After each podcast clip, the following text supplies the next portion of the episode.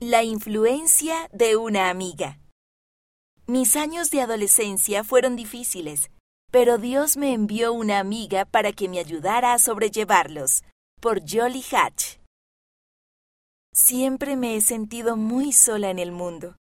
Mis padres se divorciaron cuando yo era una bebé y luego, unos años más tarde, mi mamá se volvió a casar y nos mudamos a unos 6.500 kilómetros, o sea, 4.000 millas de Georgia, Estados Unidos, a Oregón, Estados Unidos.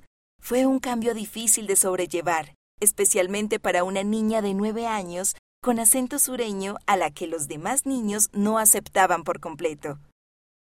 Sin embargo, cuando pasé a la escuela secundaria, conocí a Nicole.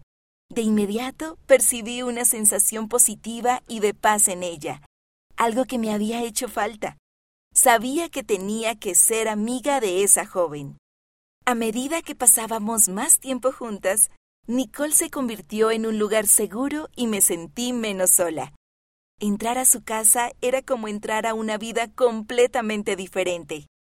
El Espíritu de Dios llenaba cada rincón. Había cuadros del Salvador y de enormes edificios por todas partes. Más adelante supe que eran templos. La labor misional de Nicole comenzó cuando me hizo una invitación sin ni siquiera darse cuenta. Entablar amistad y creer. Nicole me ministró simplemente siendo mi amiga.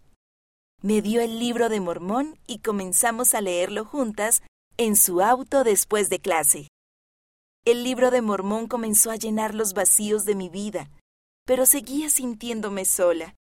No era miembro de la iglesia a la que pertenecía Nicole, pero yo tampoco formaba parte por completo de la religión de mis padres.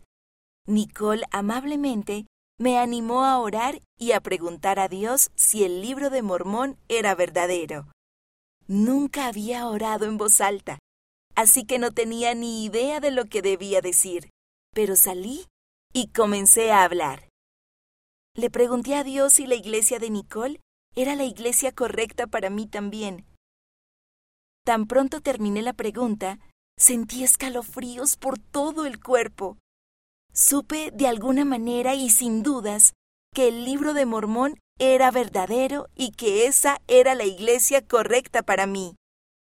Tenía 15 años cuando recibí ese testimonio. Durante los años siguientes seguí creyendo, aunque mis padres no estaban interesados en la iglesia. Pero no estaba sola en mi fe, porque Nicole seguía ahí, apoyándome. Nueva fe, nuevas preguntas. Después de graduarme de la secundaria, me mudé a Utah, Estados Unidos. Nicole ya estaba allí, esperando con ansias que yo llegara para que pudiera comenzar a recibir las lecciones misionales. Tenía previsto bautizarme al cumplir 19 años, en solo seis semanas, y Nicole me aseguró que estaría conmigo todo el tiempo. Cuando los misioneros comenzaron a enseñarme, pronto me di cuenta de lo poco que en realidad sabía acerca de la iglesia. Había leído el libro de Mormón y me había encantado, pero de pronto comenzaron a hablarme acerca del don del Espíritu Santo, del plan de salvación, de llegar a ser como Dios y muchas otras cosas nuevas. Era demasiado para asimilarlo todo de golpe.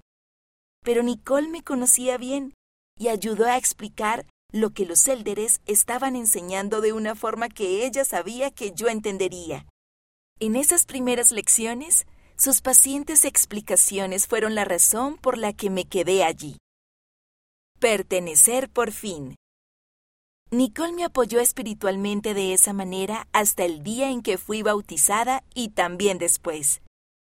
Ayudó a los miembros del barrio y a los misioneros a hacer un plan para que yo pudiera ser bautizada el día en que cumplí 19 años. Cuando salí del agua y vi a decenas de personas sonriéndome, dejé de sentirme sola. Nunca olvidaré el sentimiento de pertenecer por fin al Señor y a su iglesia. Sigo aprendiendo de la fe y de la amistad constantes de Nicole. Ella me mostró desde el comienzo que la obra misional no requiere de una placa con el nombre. La labor misional de Nicole comenzó en su corazón, cuando tendió la mano a una joven sureña que necesitaba una sonrisa. La autora vive en Utah, Estados Unidos.